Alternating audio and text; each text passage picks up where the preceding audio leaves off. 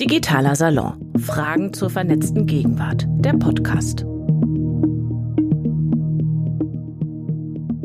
Wir reden über Zeit und über Beschleunigung, Verdichtung und wie äh, wir Digitalisierung in diesen Kontext einbetten. Wir wollen ja, dass Sachen schneller gehen. Wir wollen das, wenn wir im Stau stehen, auf jeden Fall. Wir wollen das in Berlin unbedingt, wenn wir auf dem Bürgeramt sind und da hingehen müssen, um was zu erledigen. Wir wollen das auch, wenn wir bei Amazon Prime bestellen, dass das Zeug schnell kommt. Die Feuerwehr und die Polizei hätten wir auch gerne schnell. Und Nachrichten äh, mit wichtigen Informationen sollen auch nicht mit der Post geschickt werden, sondern doch gerne so, dass wir die schneller haben. Äh, auf dem Weg hierhin habe ich auf äh, Spiegel Online gesehen, die Blitzanalyse, wieso die DFB 11 gescheitert ist, die schon während des Spieles abgesetzt wurde. Nicht, weil äh, der Journalist oder Redakteur da denkt, das ist eine witzige Idee, sondern äh, weil sie davon ausgehen, dass ihr, dass wir das wollen. Trotzdem erleben wir diese vielen Ebenen, Nachrichten, Infos und Möglichkeiten und Kontaktkanäle, die sich überlagern, mitunter als Überforderung. Zeit wird verdichtet und das ist das, was viele als Beschleunigung beschreiben. Ähm, der Begriff wird aber auch unterschiedlich gefüllt. Wir haben das Gefühl, wir können mehr erledigen und wir müssen auch mehr erledigen, mehr schaffen und mehr bewegen als früher. Die einzigen Leute, die ich kenne, die dieses Gefühl nicht haben, ich weiß nicht, wie es in eurem Bekanntenkreis aussieht, sind entweder alt, also die nutzen äh, viele Sachen selektiv, die haben vielleicht ein Smartphone, da aber nicht besonders viel Zeugs drauf, die sind ziemlich zurückhaltend ähm, oder sie sind nicht alt und haben sich tatsächlich entschlossen, diese Möglichkeiten nicht wahrzunehmen. Ein Bekannter von mir ist Künstler und dessen Tagewerk besteht darin, in einen langen Seidenfaden Knoten zu knoten. Der hat kein Smartphone, weil er sagt, da ist nichts mit los, was mich interessiert, da ist nichts mit los, was ich gebrauchen kann. Dann habe ich im Vorfeld des heutigen Salons einen ähm, Doktoranden kennengelernt, der digital ziemlich enthaltsam ist, weil er meint, es lebt sich so besser und äh, ist tatsächlich auch auf einer politischen Mission. Er meint, damit wird die Gesellschaft in Richtung äh, Postwachstum verändert und das ist das, was er will. Mm, wir haben Gäste, die sich aus anderen Perspektiven und ähm, aus anderen Blickwinkeln und mit anderen Aspekten aus diesem äh, Themenberitt beschäftigen. Und äh, wir haben euch und äh, bitten euch auch äh, mitzudiskutieren und eure Sachen reinzubringen. Ihr könnt das äh, aus der Tiefe des Raums tun, ihr könnt aber auch zu uns kommen und euch auf diesen Stuhl setzen. Das wäre wunderbar. Und ich stelle euch die Gäste vor, oder ähm, Esel zuerst, Katja Weber ist mein Name. Ähm, herzlich willkommen und ich stelle euch vor Maike Engel. Die ist Kommunikationswirtin und just äh, zurück vom Camp Breakout, dessen Direktorin oder vielleicht auch Erfinderin du bist. Ähm, das ist, so wird es ähm, präsentiert, ein Ferienlager für Erwachsene. Das findet auf Usedom statt oder jetzt zuletzt in Schleswig-Holstein. Und es hat Regeln, die hier Rules heißen. Ich habe sie mir angeguckt. Die erste Rule äh, hat die Überschrift digitale Auszeit und besagt keine Handys, keine iPads, Pods und auch keine E-Books da geht es um Yoga, Häkeln, Nachtwanderung, also tatsächlich Ferienlager. Twitter, Facebook und Insta müssen draußen bleiben. Armin Avanesian äh, ist da, äh, der eben zitiert wurde und äh, Michael Ende reloaded hat, ähm, Philosoph und Literatur- bzw. Politikwissenschaftler. Er denkt über Technik nach und was die uns bringt und versteht nicht, ähm, das klang auch in deiner Vorrede schon an, versteht nicht, wieso wir in der Beschleunigung alle nur das Negative suchen und dieses große Lamento führen und eben nicht das Emanzipative darin sehen wollen. Er publiziert viel, sucht Schnittstellen zur Kunst, zur Sprachwissenschaft, aber uns soll es heute um die Theorie mit dem sperrigen Namen Akzelerationismus gehen. Ähm, das wird dir zumindest aufgeklebt, das Etikett. Du hast mir schon im Vorfeld gesagt, du segelst gar nicht so. Darunter können wir ja gleich noch äh, rausklamüsern. Christian Uhle ist da, der ist im selben Fachbereich entsprungen, Philosoph mit Akzent auf Technikphilosophie und Digitalisierung. Vielleicht kennen ihn ein paar von euch von Street Philosophy auf Arte. Da ging es eben genau darum, Alltagsthemen philosophisch zu erden oder sagen wir zu betrachten. Und die Zeitersparnis durch Digitalisierung hältst du, Christian, für ein leeres Versprechen.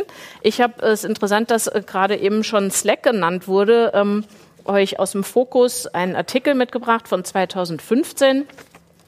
Ein Chatroom fürs Büro Und äh, die Unterüberschrift sagt, 40 Prozent ihrer Arbeitszeit verschwenden Angestellte mit überflüssigen E-Mails und der Suche nach Informationen. Die App Slack gibt ihnen Zeit zurück mit riesigem Erfolg. So, das äh, findet der Fokus und du sagst, Christian, vermutlich stimmt nicht. Wieso denn? Was ist denn mit der Zeit, die da zurückgegeben wird? Ähm, erstmal ist es nicht falsch, dass äh, einzelne Prozesse isoliert betrachtet da zeiteffizienter werden können. Aber der Punkt ist, ähm, dass wenn man jetzt die Effizienz von irgendeinem Prozess erhöht, also wenn ich jetzt äh, eine, eine Keks Fabrik betreibe und ich brauche irgendwie, um 1000 Kekse zu produzieren, gewissen Input, ja, also äh, Mehl und Energie und so weiter und so fort und auch Arbeitskraft. Und jetzt ähm, habe ich effizientere Maschinen und hätte jetzt die Möglichkeit, eben tatsächlich, ähm, naja, Input zu sparen. Ja, also die Leute müssten etwas weniger arbeiten, ich bräuchte etwas weniger Mehl und so weiter und so fort. Das klingt gut und es ist natürlich auch theoretisch möglich. Als Rebound-Effekt bezeichnet man dann eben diesen Effekt, dass diese Effizienzsteigerung an der Stelle halt aber auch zu einer Output-Erhöhung führt. Statt 1000 Kekse produziere ich dann halt eben 1500 Kekse. Und das kann so weit gehen, dass der einzelne Keks ja immer billiger wird und dass am Ende möglicherweise deswegen so viele Kekse nachgefragt werden, dass ich mehr verbrauche als vorher, dass ich mehr Input brauche als vorher. Und das ist sozusagen ein Effekt, der ähm, den man nicht nur bei Keksmaschinen beobachten kann, sondern den man auch im einzelnen Alltag beobachten kann. Also wenn ich jetzt eben den Übergang von Brief zu E-Mail mir anschaue, dann ist E-Mail ein wesentlich effizienteres Kommunikationsmedium und ermöglicht mir durchaus eine massive Zeitersparnis pro einzelner Information. Was aber passiert ist, dass wir natürlich wesentlich mehr E-Mails schreiben als früher Briefe und möglicherweise so viele E-Mails, dass wir mehr Zeit damit verbringen, als früher die Menschen Briefe schreiben verbracht haben. Das ist jetzt allerdings eine empirisch nicht, äh, äh, kann ich jetzt gerade nicht mit empirischen Zahlen unterlegen. Das wäre, aber das ist sozusagen die Grundlogik, die äh, da oft herrscht. Also insofern ja, Zeit wird teilweise eingespart, aber wir nutzen die Zeit eben nicht für das, was wertvoll und wichtig ist im Leben, beziehungsweise verlieren oft aus den Augen, wofür denn eigentlich diese Zeit gespart werden sollte. Wofür und denn? Naja, also das äh, gut. Äh, vielleicht hat man sich in manchen Fragen diese, äh, in manchen Fällen diese Frage vorher auch gar nicht so richtig gestellt, dass es halt überhaupt möglich ist, dass man auf ein Nichtszins spart, dass man spart um des Sparens willens sozusagen und man diese Frage nach dem Wofür gar nicht so sehr beantworten kann, weil man einfach so ein Paradigma von Optimierung folgt. Ansonsten, ähm, im, ja, ansonsten ist es ja schon so, dass wir uns halt davon versprechen, dass wir den Alltag irgendwie stressfreier zum Beispiel managen können, äh, wenn wir auf diverse Apps zurückgreifen oder halt im Beruf, dass gewisse Prozesse effizienter werden. Dafür äh, steigt dann die Komplexität aber an anderer Stelle und ähm, ja, man muss quasi dann ein sehr gutes Auge darauf halten, ob dieses Versprechen dann auch wirklich eingelöst wird oder ob sich das nicht einfach verselbstständigt. Mhm. Und das ist ja auch ganz, das ist ja auch der Punkt bei diesen grauen Herren. Diese grauen Herren sind ja eine Metapher, ja. Diese grauen Herren äh, werden ja dargestellt in Momo als etwas Äußeres, ja, als etwas, was irgendwie von außen in die Stadt reinkommt und dann den Menschen irgendwas in die Köpfe pflanzt. Das ist aber eine Metapher für gewisse mentale Infrastrukturen, die wir in uns tragen und die äh, auch an uns rangetragen werden durch den gesellschaftlichen Kontext, in dem wir uns bewegen. Und, und da äh, du das Versprechen ansprichst, würdest du sagen, es wird eingelöst, äh, gesamtgesellschaftlich, dieses Versprechen der Zeitersparnis oder eben nicht? Naja, die Frage ist, wer artikuliert dieses Versprechen oder an welchen, also das ist jetzt eine sehr pauschale Frage, die weiß ich nicht, ob man die so pauschal beantworten kann. Insgesamt, glaube ich, wird das Versprechen insofern nicht eingelöst, als dass das unausgesprochene Versprechen hinter all diesen Technologien eben das ist, dass wir ähm, mehr Zeit haben, ähm, uns so, ja, uns auf das Wesentliche und Wichtige im Leben zu konzentrieren, auch auf das Zwischenmenschliche. Und das ist uns vielleicht nicht immer bewusst, aber es gibt ja auch Visionen von John Maynard Keynes zum Beispiel, äh, also einem sehr berühmten Ökonom, der genau ähm, in diesem Aufsatz äh, äh, die ökonomischen Möglichkeiten für unsere Großkinder äh, beschrieben hat, wie und das hat er nicht sozusagen als positive Utopie nur verkauft, sondern durchaus prognostisch, ja, also als Vorhersage, wo er meinte, dass er glaubt, dass in maximal 100 Jahren das ökonomische Problem gelöst sein wird und die Menschen werden nur noch drei Stunden am Tag arbeiten und ähm, weil alles wird so effizient sein, ja, dass wir so wenig arbeiten müssen, dass wir plötzlich ganz viel Zeit haben, uns umeinander zu kümmern, um auch aus dieser Ellbogengesellschaft mal rauszukommen. Okay, jetzt und haben wir das ist eben nicht eingelöst worden und in diesem Sinne wird das Versprechen nicht eingelöst. Okay, jetzt haben wir tatsächlich auch schon äh, eine Aussage mit Prognosecharakter gehört. Ich würde tatsächlich aber gerne noch mal eine pauschale Frage stellen an eure Zunft, in dem Fall an dich, Armen. Was ist denn Zeit? Wenn die Philosophie, wenn ein Philosoph von Zeit spricht, meint er was? Ähm, ja, Augustinus hat gesagt, wir wissen immer was, also der heilige Augustinus, glaube ich, im 4., 5. Jahrhundert, äh, äh, wir wissen immer schon, was Zeit ist, außer man fragt uns, dann wissen wir es auf einmal nicht mehr. Auch der Philosoph ähm, nicht? Äh, auch der Philosoph nicht, ja, die Philosophin. Äh, ist eine lange Diskussion. Ähm, erstmal äh, äh, Dank für die Einladung und ich habe so ein ich habe kurz sozusagen so einen Adrenalinschub gehabt, wenn ich mir dachte, Gottes Willen, die Formulierung, äh, äh habe ich die gar nicht gewusst, dass ich die überhaupt abgeschrieben habe äh, am Anfang. Und dann dachte ich mir, nee, also das geht jetzt in die falsche Richtung. Ähm, äh, das wollte ich kurz sagen, ähm, um Zeit zu gewinnen für die Antwort. Also Philosophen äh, äh, haben ja nie Antworten, ja, aber ich rette mich dann damit vielleicht zu sagen, ähm, statt, statt diese Wesensfragen, was ist die Zeit, die ja nicht nur Philosophen stellen, sondern alle anderen auch. Es gibt ja nicht die Philosophen und die anderen, es gibt äh, weniger trainierte und mehr trainierte, gute und schlechte Philosophen und so weiter. Also in dem Sinne sind wir alle Philosophen und stellen uns diese Was ist Frage ich würde vorschlagen, statt der ontologischen, was ist die Zeitfrage, eher zu fragen, ähm, aus welcher Richtung kommt sie? Ja, die Zeit. Ja, äh, wir sind ja gewohnt sozusagen, äh, sie die Zeit als, also wir leben in einer chronologischen Welt, ja, also die Zeit kommt aus der Vergangenheit, geht durch die Gegenwart in die Zukunft, ist ja ziemlich plausibel ich würde sagen, genauso plausibel ist, dass sie aus der Zukunft kommt, äh, durch die Vergangenheit läuft und dann irgendwo in der Vergangenheit bleibt. Deswegen können wir uns umwenden, zurückblicken und sehen, was alles passiert ist.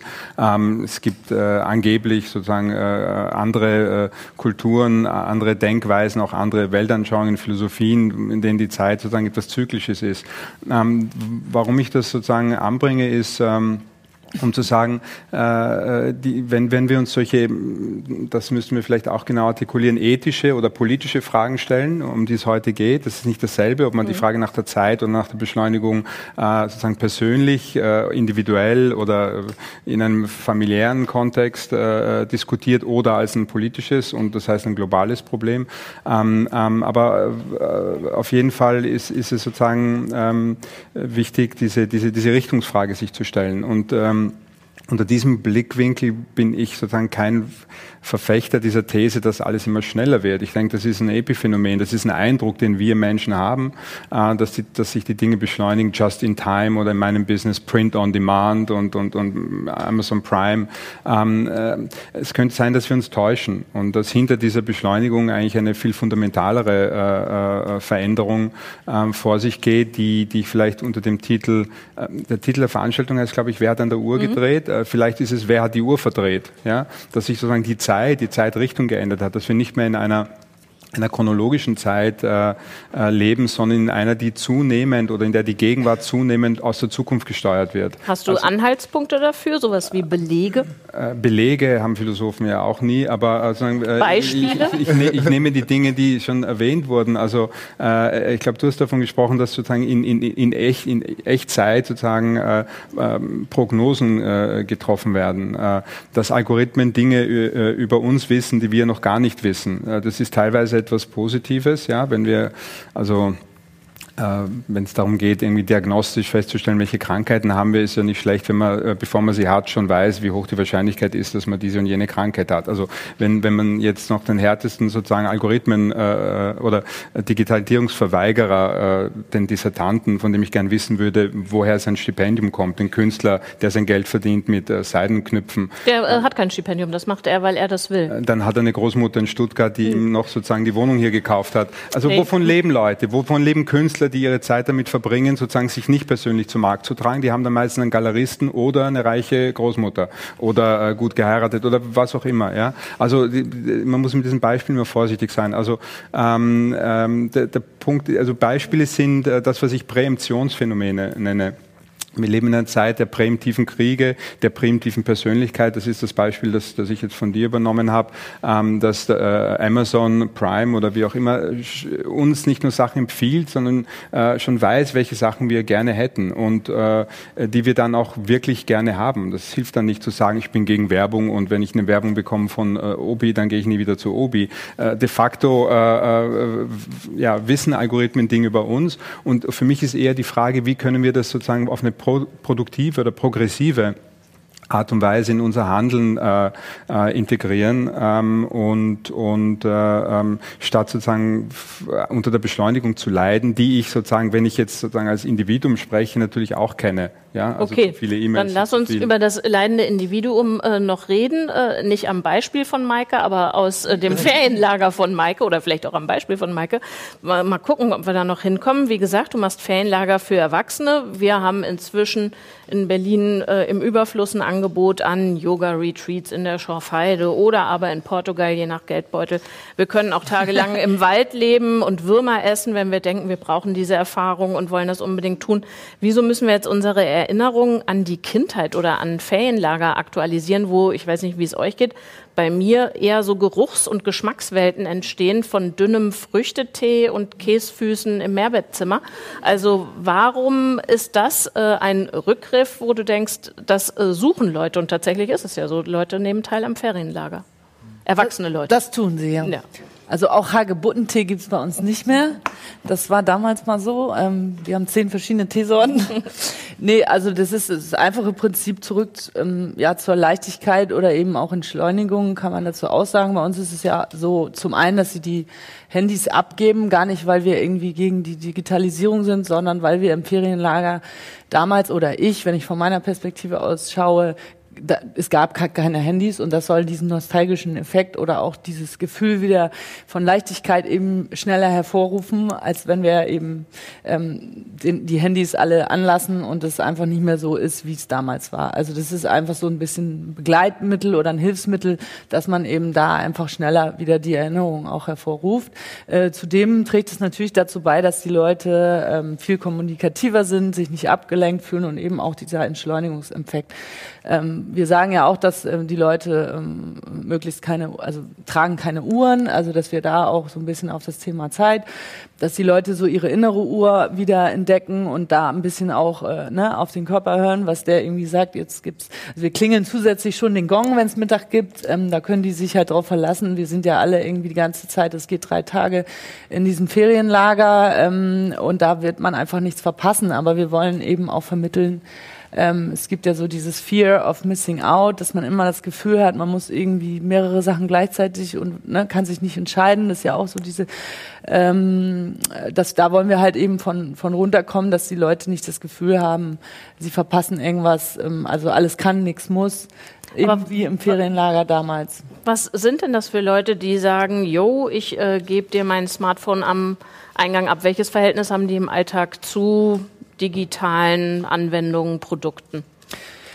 Ja, das ist irgendwie ganz kurios. Ich habe am Anfang, also vor drei Jahren, als ich so mit der Idee äh, gestartet bin, habe ich äh, gedacht, dass die Zielgruppe eher Leute sind, die also so IT, also Leute, die viel am Computer hängen und sehr viel, äh, also schon so eher äh, schon fast Suchtpotenzial äh, haben. Äh, ist aber in der Tat so jetzt, äh, wo wir dann auch immer Feed, äh, Feedback einholen von den Leuten und man merkt auch, dass die eigentlich gar nicht so diese digitalen Nummern sind. Also es ist gar nicht so die süchtigen Leute sind, die kommen, sondern ein recht gesundes Verhältnis zu ihrem Smartphone haben, teilweise noch nicht mal ein Smartphone haben, sondern ähm, genau und das auch schon bevor sie überhaupt ins Camp kommen, gar nicht erst mitnehmen. So. Also die sind da gar nicht so, ähm, wie ich gedacht hatte, dass es Aber da was so suchen die dann? Tatsächlich hätte ich auch genau äh, wie du vermutet, dass es Leute ja. sind, die sagen, äh, sonst kriege ich da immer, eher immer eine Überdosis und äh, jetzt ist die Entschlackung oder so, um in diesem Diätbild zu bleiben. Das klingt gar nicht so. Ja, also die haben grundsätzlich schon, also das ist jetzt meine Einschätzung, ein gesundes Verhältnis, aber sie finden es halt toll, dass sie einfach mal die Verantwortung abgeben. Die haben ja zum Teil auch, ähm, weiß ich, also Verantwortung zu Hause sind Eltern dass sie da auch nicht erreichbar sind und sich voll auf eine Sache konzentrieren können und nicht ständig eben abgelenkt sind. Also dass das irgendwie aus ihrem Alltag eben dass da Zugriff von außen kommt ne, und dann irgendwie angerufen wird und Mama, ich habe ein Problem, sondern die wollen einfach mal loslassen. So, darum geht's denen halt auch. Also die haben gar nicht Bedenken, dass sie jetzt irgendwie am Lagerfeuer das Gefühl haben, oh, ich muss jetzt irgendwie äh, mein Handy rausholen und äh, da irgendwie eine WhatsApp schreiben. Das, also da haben die schon eigentlich ein ganz gutes Verhältnis zu. Ähm, die wollen einfach nur Spaß haben so und die, die haben überhaupt kein Problem, das äh, mal drei Tage abzugeben. Jetzt äh, scheint das ein Thema zu sein, das zu literarischen äh, Beispielen verführt. Ich tatsächlich, äh, um ähm, da nochmal ein anderes Genre als den Fokus ins Spiel zu bringen, ähm, lese den Idioten von Dostoevsky und lese dort selbst äh, bei einer gelehrten Diskussion, wie sie da viel geführt werden. Es handelt sich um die Frage, äh, ob die ähm, Quellen des Lebens abnehmen infolge des Wachstums. Das ist das, was da diskutiert wird. Und dann werden die Bilder hin und her gegeben. Und einer sagt, da geht es natürlich auch um die Eisenbahn, ähm, man eilt und lärmt und pocht und hastet, wie man sagt, um die Menschheit glücklich zu machen. Das gute Leben äh, wurde, ich glaube, von dir vorhin schon angesprochen. Es wird gar zu geräuschvoll und industriös in der Menschheit. Es gibt zu wenig geistige Ruhe, klagt ein Denker, der sich in die Einsamkeit zurückgezogen hat. Das mag sein, aber das Rasseln der Lastwagen, die den, der hungrigen Menschheit Brot zuführen, ist vielleicht noch besser als die geistige Ruhe, erwidert ihm siegesgewiss ein anderer Denker. Wenn ich schätze, du wärst dann eher bei den Zweiten, die sagen, äh, Technik ist dazu da, äh, Leben zu verbessern und nicht Leben zu vernichten, beziehungsweise wir sollten sie so einsetzen, dass das der Fall ist. Oder irre ich da? Ja, also ich, ich, ich hoffe, dass ich da, äh, dass das kein ähm, Alleinstellungsmerkmal ist. Hier im Panel, dass Technik dazu da sein sollte, das Leben besser zu machen. Ähm, ich meine, ich, ich, weiß nicht, wie du deine Arbeit organisierst, nicht? Wie du die Leute anschreibst, äh, wie du es abrechnest, wie du dann mit dem Steuerberater, das wird alles nicht ohne Technik gehen. Also ähm, insofern, für mich ist es so auch, auch dann ein bisschen gerade eine, eine Scheindiskussion. Die Frage ist wirklich sozusagen, wie setzen wir die Technologie ein? Und da würde mich interessieren, sagen, wer setzt sie wie ein, in, jeweils in seinem, seinem Beruf? Äh, wenn wir jetzt versuchen wegzukommen von, von allgemeinen weltanschaulichen oder, oder philosophischen äh, Ideen, äh, einfach sich konkret anzusehen, wie arbeitet man selber. Mich würde dann interessieren, okay, wenn jemand, äh, ich, ich greife einfach das Beispiel aus, wenn jemand sagt, äh, ähm, drei Tage bin ich für die Kinder nicht erreichbar, nicht? Dann wird wer andere auf die Kinder aufpassen und wenn man zurückkommt, hat man einen Haufen E-Mails und da muss man auch mal auf andere Menschen, Kinder aufpassen.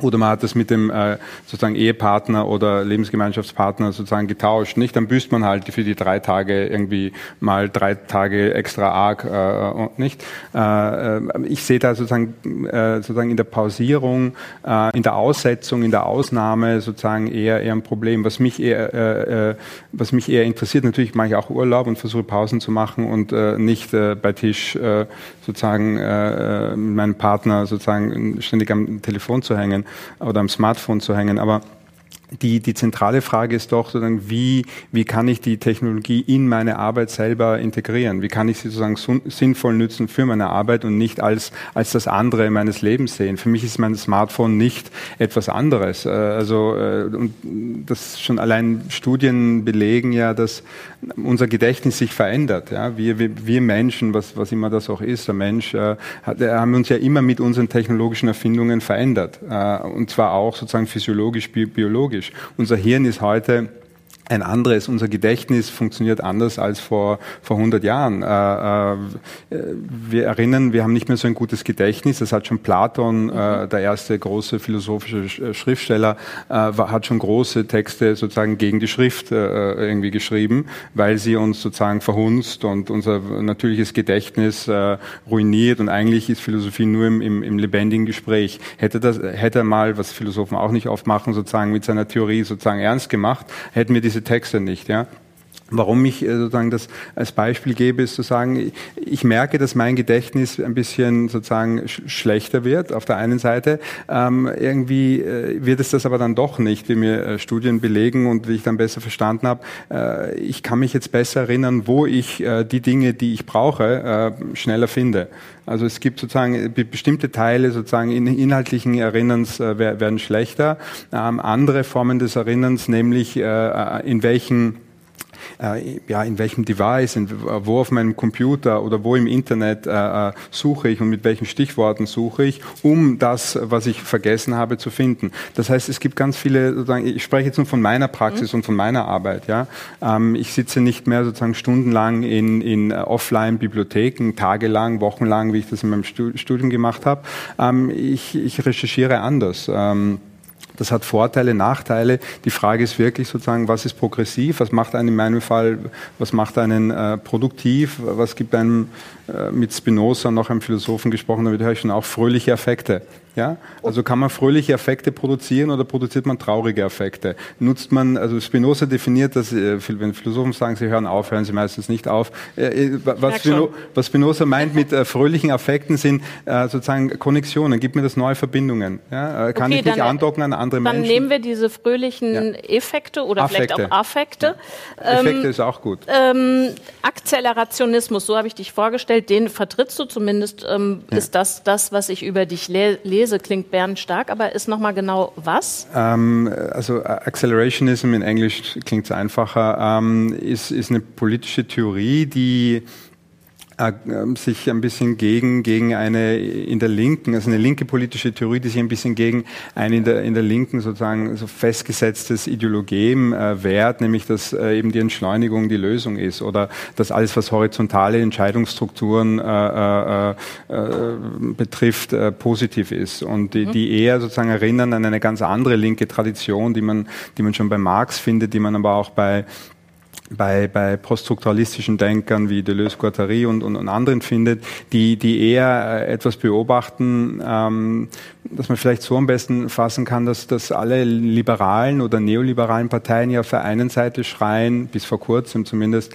äh, Grenzen auf, freier Warenverkehr, freier Personenverkehr, aber dann äh, damit nicht wirklich ernst machen, sondern in Wahrheit immer wieder sozusagen Grenzen einführen. Das sehen wir jetzt sozusagen noch drastischer als vor mhm. fünf Jahren, als, als diese ersten Texte zum Akzelerationismus erschienen sind, die also äh, die die nur scheinbar sozusagen wirklich äh, äh, Freiheit postulieren, aber sowohl ähm, bestes Beispiel sind konservative Parteien, die die am meisten sozusagen für ökonomische Freiheit sind, sind für die äh, meistens äh, diejenigen, die die restriktivste äh, Religionspolitik haben oder oder oder Genderpolitik. Äh, ähm, aber wenn du versuchst, es nicht ex negativo zu äh, umreißen, was es ist, ist es dann positiv ja, sagen, nehmen wir das was? mal nehmen wir das mal ernst. Äh, mit der Beschleunigung. Dann nehmen wir das mal ernst, sozusagen die, die, die Freiheit, die Möglichkeiten, äh, die, die, die schon Marx in seinem kommunistischen Manifest beschreibt, was der Kapitalismus sozusagen alles mhm. hervorgebracht hat, verändert hat. Nehmen wir doch die Technologien, die wir haben, versuchen wir sie nicht äh, offline zu gehen. Äh, was das überhaupt wäre, würde ich gerne wissen, weil das Handy, ob das richtig abgeschalten ist, ob die Daten nicht weiter registriert werden und so weiter, bleibt ja dahingestellt. Ähm, nehmen wir die Technologien ernst und, und da schließe ich mich dem an, was, was äh, du, glaube ich, wenn ich das richtig verstanden hast, gesagt hast. Ähm, ähm, was können wir mit denen ähm, erreichen? Warum arbeiten was wir nicht? Was können wir denn damit äh, erreichen? Wir also haben eine Automatisierung, wir haben eine Robotisierung. Statt, äh, wenn wir die nützen würden, könnten wir tatsächlich nur drei oder fünf Stunden am Tag arbeiten. Stattdessen haben wir sozusagen Parteien, die nicht äh, oder, oder eine Politik, die nicht in die Zukunft schaut, sondern in die Vergangenheit schaut und je nach Ausrichtung sozialdemokratisch von Vollzeitbeschäftigung oder Vollbeschäftigung schwadroniert oder äh, äh, die konservative Variante von, von Austerität und wir müssen den Gürtel enger schnallen äh, äh, deliriert. Äh, beide sozusagen Varianten, die, von denen ja offensichtlich ist, dass sie nicht funktionieren und diese Mitte ja korrodiert ja auch, nicht? Äh, okay, ich würde es gerne dann nochmal, also ich glaube, ja. da kommen wir auf jeden Fall noch hin zurück. Ich würde es gerne nochmal über einen Schlenkrich oder einen Umweg versuchen mit Hartmut Rosa, jener Soziologe, so der erste, der wahrnehmbar im deutschsprachigen Raum sich mit dieser Frage nach äh, Verdichtung, Beschleunigung ähm, beschäftigt hat. Der sagt, Industrialisierung und Kapitalismus haben von allem mehr gebracht. Also mehr Waren, mehr Wissen, mehr soziale Kontakte, mehr Ressourcenverbrauch natürlich auch. Und Digitalisierung bringt da noch einen weiteren Schub. Also wir sind ja im Marx-Gedenkjahr, das äh, geht also genauso äh, weiter. Alles, äh, was es zu kaufen gibt, finde ich in meinem Smartphone. Äh, das komplette Weltwissen. Du hast gerade gesagt, man muss nur wissen, wo man guckt. Ne? Also man merkt sich die Strukturen vielleicht eher als die Inhalte, aber man weiß, wo die Inhalte stehen. Es bringt viel mehr Kontakte als früher. Ihr könnt mit allen möglichen äh, Menschen auf allen Erdteilen Kontakt halten äh, fast in Echtzeit und ich kann auch digital Ressourcen verkaufen, wenn ich sage, ich fahre für Uber irgendwie mit meinem Privatwagen rum oder vermiete meine Wohnung unter, wenn ich selbst nicht da bin. Mm, das nutzen wir ja alles mit großer Begeisterung. Ähm, was gibt's denn da, Christian, überhaupt zu meckern? Also warum dann doch das Lamento? Jetzt sagt äh, Amen, ist doch super, damit können wir doch was machen, damit können wir die Zeit freischaufeln und gucken, wie wir sie, wie wir sie sinnvoller nutzen. Warum tun wir es nicht? Also warum mündet das, es dann doch in diese Klagegeste? Ja, ich glaube, das äh, liegt an äh, vielerlei Dingen. Also vielleicht auch äh, an uns selbst hier und da, aber ähm, muss man jetzt sozusagen nicht nur selbstkritisch sein, sondern auf der anderen Seite, es ist ja auch in der Technologie eingeschrieben. Ja, also Technologie wird ja mit Blick auf gewisse Zwecke designt. Technologie ist nie irgendwie etwas Neutrales. Und ähm, wenn ich jetzt, äh, also zum Beispiel, dass irgendwie so viele Menschen mittlerweile gewisse Formen von Social-Media-Sucht ausbilden oder so, das ist kein großer Zufall. Ja, das ist gewollt. Das ist der Sinn der Sache. Es ist, die Facebook ist so designt dass es uns süchtig macht. Dass es halt über Anerkennungsmechanismen. Wobei das ja sehr strittig so ist, ob da dieser Terminus äh, Sucht überhaupt drauf ja, passt. Ja, okay, gut, dann nennt man es anders, aber man kann es nennen, wie man will. Also es gibt auf jeden Fall, also äh, äh, ich kenne das auch von der äh, 13-jährigen Schwester von einem guten Freund von mir, also die da zwei Tage mal das Handy weggenommen bekommen hat. Das war der absolute Weltuntergang. Das kann man sich überhaupt gar nicht mehr vorstellen. Ja, also man kann das jetzt Sucht nennen oder nicht Sucht nennen, aber die Plattform, die Technik ist so designt ja, dass wir sie möglichst viel nutzen, weil desto mehr wir sie nutzen, desto mehr lassen sich halt eben Daten generieren und vor allen Dingen Werbeeinnahmen generieren. Und so ist das also, wenn wir uns jetzt überlegen, selbstfahrende Autos, wenn die jetzt irgendwann kommen, die schenken uns ja, das habe ich ja auch in diesem Momo-Beitrag da kurz das Beispiel gebracht, ne, die würden uns sehr viel Zeit insgesamt schenken. Wenn man das auf Deutschland hochrechnet, wären das mehrere Milliarden Stunden jährlich. Und da kann man jetzt erstmal sagen, das ist doch super, das ist halt ein großes Potenzial. Da wird viel Lebenszeit, ja, wo Menschen einfach nur so da sitzen und sich halt vielleicht aufregen, weil sie halt irgendwie im Berufsverkehr stecken und so weiter und so fort und irgendwie total kaputt am Ziel ankommen, wird endlich frei. Frei für was? Und wenn man sich die Werbefilme anschaut, dann wird darin ja wieder etwas versprochen. Egal in welchem Werbefilm, von egal welchem Hersteller, auch in den Drohnenwerbefilmen von Volocopter und so weiter und so fort. Die Leute, die da drin sitzen, sind unglaublich entspannt. Ja? Und das Unrealistische an all diesen Werbefilmen ist nicht die Technologie. Es ist nicht, dass wir irgendwann mit selbstfahrenden, äh, selbstfliegenden Drohnen durch die Gegend fahren. Das Unrealistische sind die entspannten Leute da drin. Weil diese Leute wahrscheinlich in der Zeit wieder irgendwelche Konsumangebote gemacht bekommen, weil sie, weil die Technologie wahrscheinlich wieder so designt wird sozusagen, und da gibt es ja im Moment auch schon viele Startups, die dabei sind, zu überlegen, wie kommen wir an den Konsumenten und die Konsumentin ran, wenn sie im selbstfahrenden Auto sitzt. Ja? Also insofern, man kann jetzt immer versuchen, sich selber abzugrenzen, aber man muss sich bewusst sein, es ist nicht ausschließlich unsere eigene Schuld, sondern die Technik ist eben auch auf, mit Blick auf gewisse äh, Verhaltensmuster entwickelt worden. Und wir bewegen uns in einem gesellschaftlichen Kontext. Und da finde ich auch nochmal das Spannende, wenn wir uns überlegen, okay, wir wollen Technik jetzt zum Guten nutzen. Äh, offensichtlich bei deinem Camp ist trotzdem der Ansatz ja jetzt erstmal, ähm, ja, Resonanzerfahrung mit Hartmut Rosa mhm. gesprochen, ohne Technik zu machen. Und zwar in der Natur. Und dieses Naturelement, das ist doch auch spannend, ja. Weil was dahinter steckt, ist im Endeffekt, ja, also Natur ist ja viel der Sache nach jetzt erstmal naja, vielleicht schön, aber es ist jetzt überhaupt kein auf menschliche Zwecke hin designte Umgebung. In der Natur, da stechen mich Mücken, es ist kalt, es regnet, ich werde nass, ich habe Hunger, dann ist da aber keine Beere, die ich gerade pflücken kann und so weiter und so fort. Und deswegen, ja, kann man das vielleicht auch so ein bisschen so interpretieren. Es hat sich der Homo sapiens aus seiner natürlichen Umgebung herausgelöst und im Sinne einer zweiten Natur eben seine Umgebung kulturell überformt. So, und das Ganze ja mit dem Blick, um sich eine neue Umgebung zu schaffen, eine Umgebung, die viel lebensfreundlicher ist. Ja, das ist sozusagen der ganze Grundgag dahinter. Und jetzt erleben wir aber eine Zeit, in der wir diese kulturelle Umgebung plötzlich als viel feindlicher erfahren als die Natur. Und wir erfahren sie als feindlich, weil zwar alles mit Blick auf unsere Zwecke designt ist, wir uns aber einerseits, naja, äh, entfremdet vielleicht manchmal davon fühlen, überfordert davon fühlen und weil wir das Gefühl haben, dass dabei halt eben eine Eigenzeit in diesem systemischen Zusammenhang entsteht, wo wir mit unserer eigenen Eigenzeit nicht mehr mithalten können. Und Apropos so mithalten, könnt ihr mithalten, weil ich habe das Gefühl, es wird jetzt langsam, nimmt die Form einer Vorlesung an. Ach so, sorry. Könnt, könnt ihr mithalten, beziehungsweise habt ihr Fragen? okay, also vielleicht nochmal das da, Rosasche, ähm, diese ja, Resonanz würde ich tatsächlich gerne nochmal rauspicken. Da wird ja. es ja, glaube ich, bei ihm auch ein bisschen vage oder es ist so der Versuch, die Brücke zu schlagen in die Lebenswelten ähm, der Leute, die sagen, sag uns Hartmut Rosa, was wir tun sollen. Und er sagt ja genau dieses ähm, Naturding, mhm. da ist auch mal, sind Sachen, die nicht funktionieren und die nicht so glatt gehen und die irgendwie ein, dir was entgegenhalten, was nicht Zustimmung oder Mitgehen ist. Ähm, Würdest du sagen, in ja. dem Sinne, Maike, findet man in deinem Ferienlager, du hast es quasi anderen, selbst anmoderiert, ja, ich weiß, in deinem noch Ferienlager. Einen Punkt zum Ferienlager. Meinst du, kriegst das in einem Hauptsatz unter? Ja, mach ruhig. Mach. Ich würde es auch gerne noch mal hören. Aber nee, aber das andere Spannende ist ja das Element des Spiels. Zwei Kernelemente, Natur und Spiel. Ja? Und Spiel hat ja dieses Kernelement des Selbstzweckhaften. Und das steckt ja hinter der Beschleunigung. In dem Moment, wo wir einen Prozess beschleunigen, betrachten wir ihn als Mittel zum Zweck. Und wir handeln zweckrational. Wir versuchen, die Mittel zu optimieren. Und das Spiel versperrt sich dieser Logik, weil das Spiel etwas Selbstzweckhaftes ist. Und das ist sozusagen doch eigentlich das Versprechen auch in diesem Camp, aus dieser Logik herauszukommen. Aber diese Logik ist eine, die Technologie immanent ist, wie man jetzt mit einem schönen Fremdwort sagen könnte, die ist im Wesen der Technologie angelegt, ja, also Technologie betrachtet die Welt immer als Mittel zum Zweck. Techno seitdem wir machen daraus jetzt ein abgefahrenes Kunstprojekt, ja, aber dann machen wir Kunst, dann machen wir keine Technik. Und äh, und äh, das ist, glaube ich, sozusagen, dass ich bin denke nicht, dass wir Technik abschaffen müssen. Wir können müssen darüber nachdenken, wie wir Technik positiv nutzen können, aber es gibt da drin ein ein Grund äh, Paradigma, was darin mitschwingt. Und das ist eben die Welt als Mittel zum Zweck zu sehen. Und diese Logik, das ist das sozusagen, wo wir manchmal das Gefühl haben, jetzt ist es zu viel, jetzt fühlen wir uns entfremd und dann haben und wir Sehnsucht nach dem Fan. Camp. Und Einspruch. jetzt ins Fan.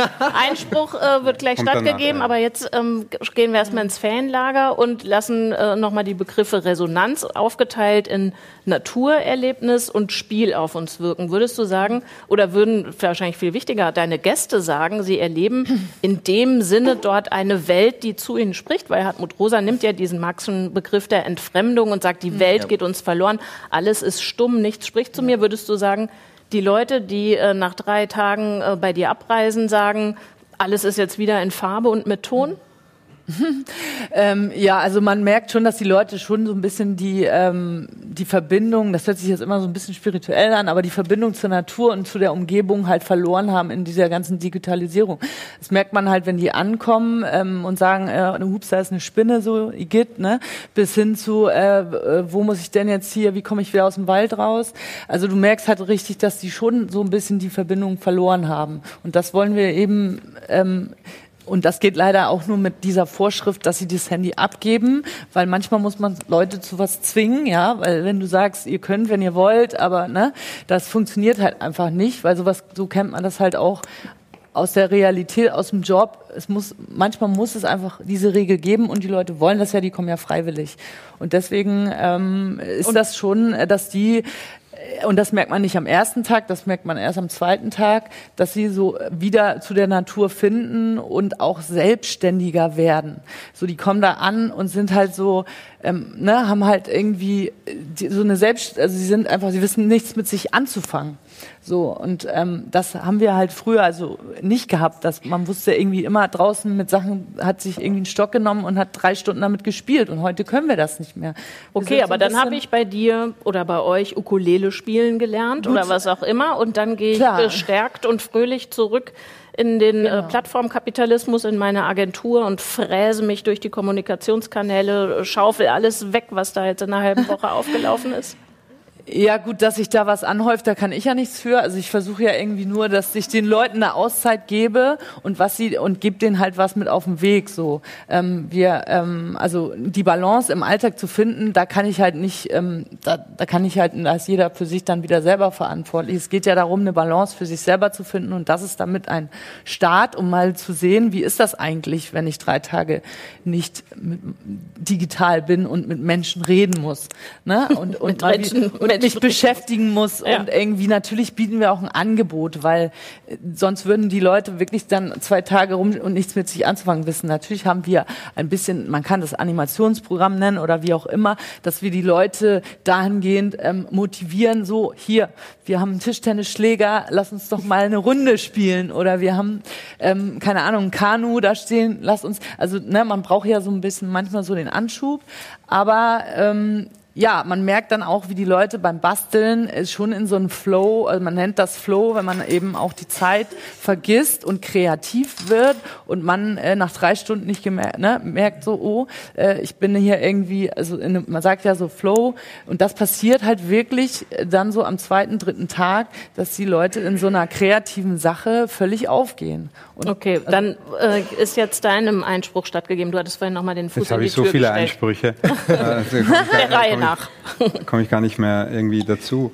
Also äh, vielleicht mal zu, zu, dem, was du gesagt hast. Ähm, das, das ist historisch sozusagen fragwürdig und es ist sozusagen äh, äh, auch inhaltlich bedenklich, sozusagen die, die Idee, also Techne, also ich will jetzt nicht sozusagen über, über den Begriff der Technik sozusagen sprechen, aber wie gesagt schon die Sprache, alles, was mit unserer Kultur etwas zu tun hat, äh, inklusive dieser auch sehr fragwürdigen Unterscheidung, das ist die Natur, wir kommen aus der Natur und dann haben wir sie äh, kulturalisiert. Also all diese kulturellen Unterscheidungen, die selber behaupten, dass sie sozusagen zurück zur Natur äh, kommen können und so weiter, ähm, äh, die, äh, an die glaube ich nicht. Äh, ähm, und sie, sie enden dann sozusagen im Diskurs auch, ähm, einfach in einer Imperativ-Orgie. Wir müssen und wir sollen und wenn wir nicht. Äh, äh, ähm, also die, die, das Problem ist, dass sie. Äh, ist es nicht sinnvoll, dass eine Gesellschaft sich solche Statuten oder Regeln gibt? Wir, wir müssten, sollen, dürfen? Nein, wenn die Imperative nicht, nicht, nicht greifen, ja, äh, ähm, dann, dann, dann sind sie sozusagen problematisch. Wenn sie sozusagen etwas imaginieren, äh, dass, dass es in Wahrheit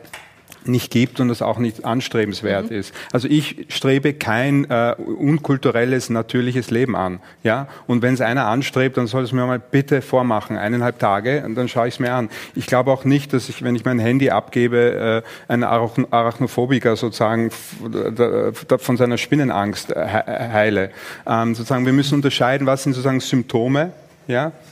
Stress, warum sind Menschen sozusagen gestresst? Äh, möglicherweise leben sie in einer ökonomischen äh, Struktur, die ständig von ihnen verlangt, kreativ zu sein. Ja? Ähm, wenn ich dann eine Pause mache und es sammeln sich die E-Mails an und dazwischen trainiere ich Kreativität, ja, ähm, ähm, dann ist das nicht eine Auszeit, sondern ist das Opium sozusagen für die Mittelklasse. Ja?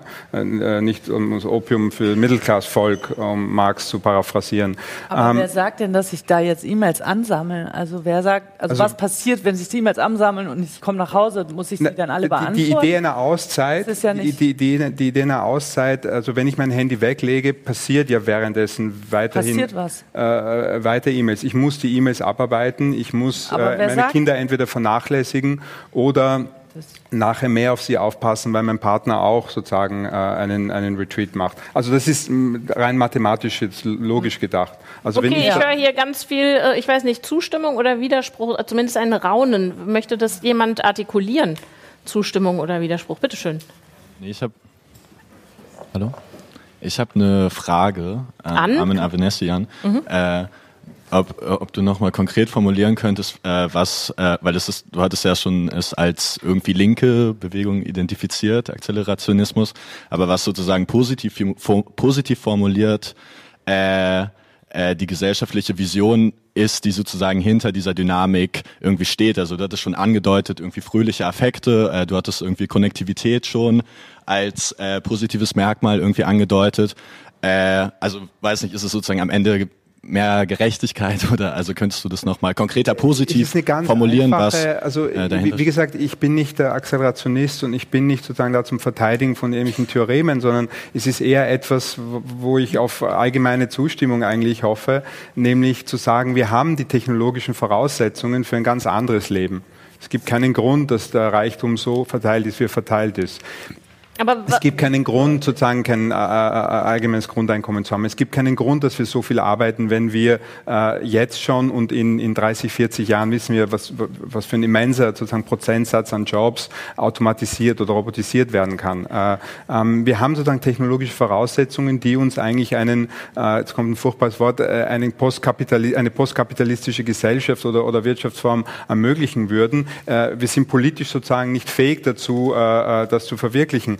Ähm, ich denke, dass äh, die, die äh, Technikfeindlichkeit und die, das Ausblenden von, von Technik oder das, was sich eine ganz kleine, reiche sozusagen äh, Schicht äh, der, der sieben Milliarden oder bald zehn Milliarden Bevölkerung leisten kann, äh, teure sozusagen Retreats zu machen, ähm, dass das keine Lösung ist sozusagen für die, für die Probleme, die wir haben, die wir nicht mehr lokal oder persönlich lösen können, sondern nur sozusagen in einem globalen Zusammenhang. Und das heißt eben auch in einem, mit einem bestimmten technologischen Know-how und Aber nicht mit einer genau der, der, Punkt, wo ich, wo ja. ich äh, tatsächlich nochmal auch nachfragen muss. Also dieses Beispiel Arbeitszeit und Grundeinkommen. Das wird äh, gern und häufig bemüht in der Diskussion und ich glaube, das leuchtet jedem ein. Ich kann Aber auch was sagen, Umwelt, Umweltschutz sozusagen funktioniert der, dass ich meine eigenen Karotten anpflanze oder muss ich den global sozusagen angehen? Muss ich dazu sozusagen überlegen, welche Technologien habe ich? Was für ein, was für ein Zeitmodell muss ich entwickeln? Ein sozusagen natürliches oder muss ich, müssen wir eine Politik umstellen auf ein transgenerationales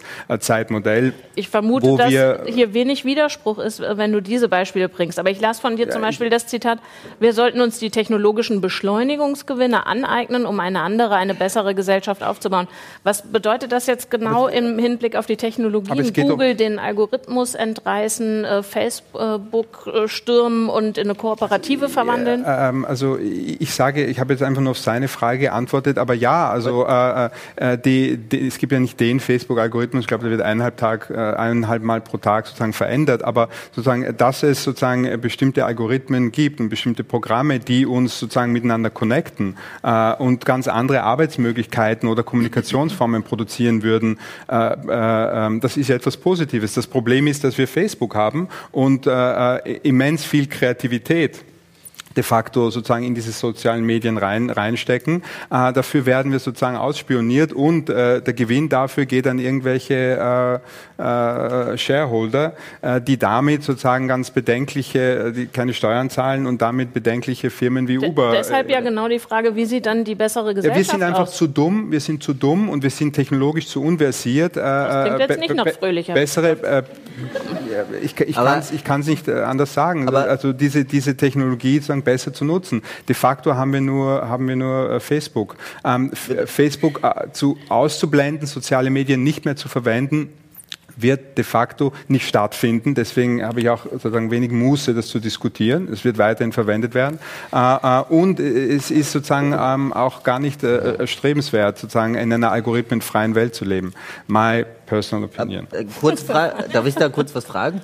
Äh, sozusagen, aber würdest du sagen, der heutige technologische Entwicklungsstand reicht dafür? Oder würdest du sagen, okay, wir müssen unbedingt noch weiterkommen, KI muss weiterentwickelt werden und so, damit sozusagen dieses, dieser Erlösungsmoment, dieser, dieser Wandel in also, die bessere also, Gesellschaft gelingen Sprichst du von einer Erlösung? Äh, nee, ich meine Frage Gefühl, zur Frage. Es schwingt so ein bisschen mit, oder? Ich meine, der also es gibt technologische Mittel, die wir viel sinnvoller nutzen konnten. Und das ist ein politisches Problem und kein yeah, ethisches, okay. äh, das ich persönlich lösen kann, indem ich sozusagen eine Freizeit nehme von diesen Technologien. Die Frage, ob es schon genug ist oder weitergeht, ist für mich, also hypothetisch ist sozusagen zu soft gesagt, die geht sowieso weiter. Warum soll ich jetzt sagen, also ich glaube, in zweieinhalb Jahren wird es genug sein. Nee. Es geht ja sowieso weiter, die technologische Entwicklung. Die Frage ist nur sozusagen, äh, welche und wozu wird sie genutzt. Ich stimme dir zu, Technologie ist nicht neutral, aber ähm, sie ist, äh, äh, trotzdem kann sie sozusagen so oder so äh, programmiert werden. Sie kann zu progressiven Zwecken genutzt werden oder zu äh, regressiven Zwecken. Und ähm, äh, ich sage nicht, dass alles, weil ich für fröhliche Effekte bin, dass alles, was ich sage, sozusagen optimistisch ist. Äh, ähm, äh, aber äh, gibt es einen Dissens darüber, dass man sozusagen... Nein, da gibt es keinen Dissens. Also äh, deswegen versuche ich das auch... Aber Kleinen Moment, äh, es gibt noch eine Frage aus dem Publikum, aber du kannst dich auch gerne einfach zu uns setzen auf den letzten Metern. Lust? ja, aber sein muss. Habe ich da gleich noch zu was? Es gibt ein Handmikro. Äh, ja, das liegt hier. Ach so, genau. Ich schaffe das vielleicht auch so. Hallo. Ähm, ich wollte eigentlich eine Frage stellen, aber jetzt bin ich auch hier. Und ich, dann leite ich die Frage sowieso mal noch ein bisschen ein, weil das macht Sinn. Dann es erhöht die Wahrscheinlichkeit, dass ich eine, dass wir schöne Antworten finden. Ähm, und zwar die Diskussion ging ja viel in eine normative Richtung dann am Ende doch. Oder immer war irgendwie der Versuch, das normativ zu machen, dann wurde es fast auch so konkurrenzhaft, so wer hat jetzt hier die beste oder die schlauste Antwort. Ähm, also. Und dann ähm, nur von außen betrachtet. Und dann ähm, habe ich ab ein bisschen mitgeschrieben und zwar dann einfach hören darauf, was sind die normativen Schlagworte, die kommen, die mhm. Begriffe, die so anklingen, wo jetzt jeder positiv drauf reagiert und sagt, in die Richtung sollten wir gehen. Und das war einmal, ähm, ich fange mal mit Arm an, das war etwas progressiv nutzen, es wird aus der Zukunft gesteuert, das habe ich mir aufgeschrieben, weil ich das interessant fand. Ähm, und es produktiv machen, fröhlich affektive, Konnektion, neue Verbindungen, drei bis fünf Stunden arbeiten am Tag, das aber politisch globales Problem. Ähm, bei, bei dir war es etwas sinnvoll nutzen, das war äh, äh, sinnvoll nutzen war dann fürs Miteinander.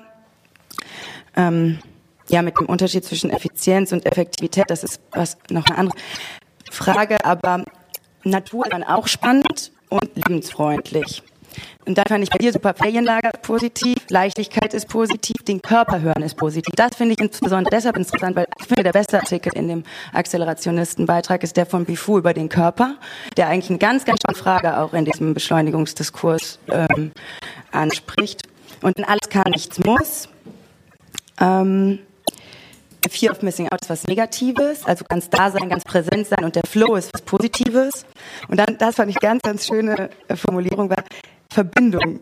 Und das klingt jetzt schon ein bisschen spirituell. Das fand ich in, in einem Technikdiskurs eine total schöne äh, Bemerkung, weil es macht irgendwie so viel deutlich. Den sehen, dass, also auch in Diskursen beispielsweise, wie werden die resonanzorientierter, dass es vielleicht auch darum geht, geht es allen nach gut oder ja auch nicht. Was wären die Entwürfe? Also ich glaube, das erwartet jetzt niemand, da kommt eine politische Partei aus der Top. Äh, ein Entwurf ähm, wäre natürlich super. Wer möchte? Einem Satz nur, dass natürlich Formate hier durchaus klar. Noch mehr reinzuholen, mit welchen Gedanken äh, ihr hier seid. Aber davon äh, werden wir jetzt noch nicht mal das HIG umkrempeln, geschweige denn den Bezirk Mitte oder irgendwelche Einheiten, die noch größer sind als das. Also was wäre äh, der politische Entwurf daraus? Also bei dir habe ich jetzt ein paar Mal dran gedacht, da du ja äh, dich auch selbst dezidiert nochmal eingeführt hast, ähm, in dem Sinne, dass du da äh, auch politikwissenschaftlich drauf schaust. Waren die Piraten so ein Versuch? Also siehst du im politischen Orbit irgendwo äh, die Art Technik und Techniknutzung so zu denken, wie du es äh, für sinnvoll finden würdest? Ähm, also ich versuche das jetzt äh, wieder mal zu umgehen und, und ja, nicht ja. zu sagen, äh, die, ja, die Piraten haben natürlich äh, technologische Fragen äh, in den Vordergrund gestellt. Ja, ist etwas, was ich sozusagen mm, positiv finde. Ähm, aber äh, ich denke, wir müssen sozusagen weitergehen. Ich will die Frage nicht umgehen, sondern einfach weitergehen. Äh, sind es sozusagen politische Parteien, die, äh, die automatisch die Lösung sind? Ähm, wer ist das revolutionäre Subjekt heute, das sich sozusagen neu sozusagen auf die Bühne tritt und sagt, ich darf reden, so wie vor. du setzt Ahnung, also voraus, dass es das gibt das ähm, Revolutionäre und fragst nur, wer es ist. Äh, vielleicht sind es die Flüchtlinge. Also wer wird sozusagen abgewehrt? Wer darf nicht sprechen, sollte aber sprechen? Wer hat vor 50 Jahren nicht wählen dürfen? Wer darf heute nicht wählen? Wer hat vor 100 Jahren nicht wählen dürfen? Frauen zum Beispiel. Ähm, äh, ähm, sozusagen, äh, bei, bei, das also mit dem revolutionären Subjekt habe ich jetzt nur gesagt, bei, bei, Marx war das das Proletariat. Möglicherweise sind es die Ingenieure. Äh, woher kommt der Fortschritt? Äh, eher aus der Technologie oder von Parteien? Äh, ich habe keine Antwort, aber sozusagen ich, ich wollte sozusagen die Frage nicht umgehen, sondern einfach relativieren. Müssen wir, müssen wir zu den Parteien suchen? Äh, müssen wir auf die Parteien schauen? Oder müssen wir äh, möglicherweise woanders hinsehen? Aber generell ist meine Empfehlung, ich, ich, ich weiß auch nicht, sozusagen, wer das Publikum genau ist. Ich nehme an, viele sozusagen äh, akademisch, aus dem akademischen Milieu äh, oder aus, aus äh, man, man müsste sich wirklich ansehen, wer arbeitet in welchem Feld und wie geht man mit diesen konkreten Veränderungen um. Was mache ich als Philosoph, der studiert hat, äh, mit äh, Veränderungen äh, ähm, im, im akademischen Feld konfrontiert ist, die man geißeln kann als neoliberal und so weiter, würde ich auch machen. Aber wie gehe ich damit auf eine progressive Art und Weise um?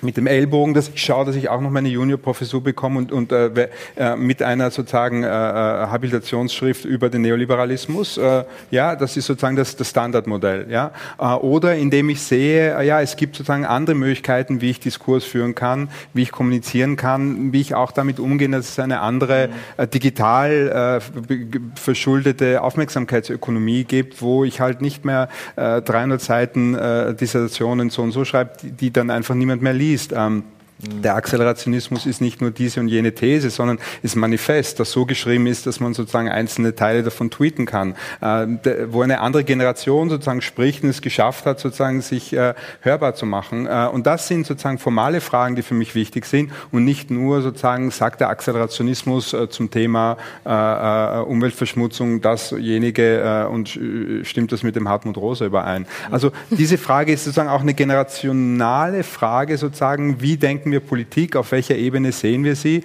Und, das, und auf dann hat das für mich sozusagen auch etwas Ethisches, aber, aber ähm, um wirklich, um das abschließend ganz ehrlich zu sagen, dafür müssten wir überhaupt mal genauer fokussieren, äh, auf, von welchem Feld sprechen wir. Also mein Arbeitsgebiet ist die Philosophie, die Theoriebildung und äh, Holodoro mache ich die anders, als, als ich es mal gedacht habe, wie ich angefangen habe zu studieren. Ja, äh, das ist der Punkt. Ob das progressiv ist oder nicht, äh, sehe ich wahrscheinlich anders als andere, aber da, darum geht's. Wie, wie, wie, wie formen wir unser Arbeitsgebiet Arbeitsfeld um. Ja? Jetzt hast du die äh, Frage der Zuschauerin mit, ich habe gar nicht mitgezählt, so 10, 12 Gegenfragen ähm, oder sagen wir Unterfragen beantwortet. Ich wollte ja, noch mal, ähm, in, äh, du kannst mhm. auch gleich noch antworten, aber ich wollte euch mal fragen, äh, was geht denn euch durch den Kopf, wenn ihr hört, wie machen wir das fruchtbar, wie wenden wir das an, wo finden diese Diskussionen statt? Vielleicht gibt es ja bei euch Antwortentwürfe.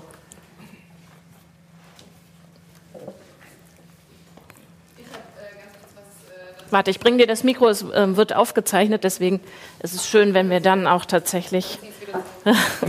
ähm, nee, ganz kurz. Ähm, ich bin tatsächlich äh, die Ukulele-Lehrerin ähm, im Camp ah. Breakout. Ah. genau, dann wollte ich mich doch kurz, ähm, kurz noch mal eben einklinken. Ähm, es geht auch weniger darum, wir wollen die Welt nicht anhalten. Natürlich, natürlich kriegen wir weiterhin E-Mails und natürlich muss dann am nächsten Wochenende muss ich dann auf die Kinder aufpassen und mein Partner kann dann ähm, kann dann ausgehen oder so. Ähm, es geht nicht darum, die Welt ähm, komplett anzuhalten, sondern dass man sich selbst ähm, darin wiederfindet. Dass man Dinge, die, die man erlernt, wie zum Beispiel das Ukulele spielen. Und da hatte ich, ähm, habe ich die unterschiedlichsten Menschen da. Ich hatte Maurer dabei, ich hatte, ähm, ich hatte eine Fitnesstrainerin dabei und letztendlich sind es alle die, die verloren haben, Dinge zu tun, einfach nur um sie zu tun. Mhm. Die Ukulele spielen einfach nur, ähm, um es zu tun, weil sie sehen auf Instagram, auf Facebook, sehen sie äh, die Somewhere Over the Rainbows und kommen nicht hinterher und fangen es deswegen gar nicht erst an. Mhm. Und der Hintergrund hinter diesen ganzen Workshops, hinter Ukulele, hinter Häkel-Workshops und so weiter und so fort, ist es einfach, Dinge zu tun, um sie zu tun. Und wir werden wahnsinnig schnell abgelenkt von Facebook und wir checken doch noch mal eben. Und jetzt sitze ich gerade am Lagerfeuer und schreibe Mama noch mal eben kurz, dass ich jetzt am Lagerfeuer sitze. Ähm, ohne, ja, also genau, dass wir Dinge einfach tun, um sie, um sie zu tun, ohne ein Endergebnis zu haben. Und der Hintergrund, dass die, dass die Handys dabei ausbleiben, ist letztendlich auch, weil man sich nicht mehr beobachtet fühlen möchte. Wenn man Fehler macht, dann macht man Fehler. Aber sobald sie halt irgendwo festgehalten sind, auf Instagram, auf Facebook, dann sind sie da. Und es ist das, die, die Angst vom Versagen, ähm, die uns davon abhält, solche, solche Dinge zu tun. Und das war, ich gehe jetzt auf den Einwand ein, der vor einer Dreiviertelstunde passiert ist.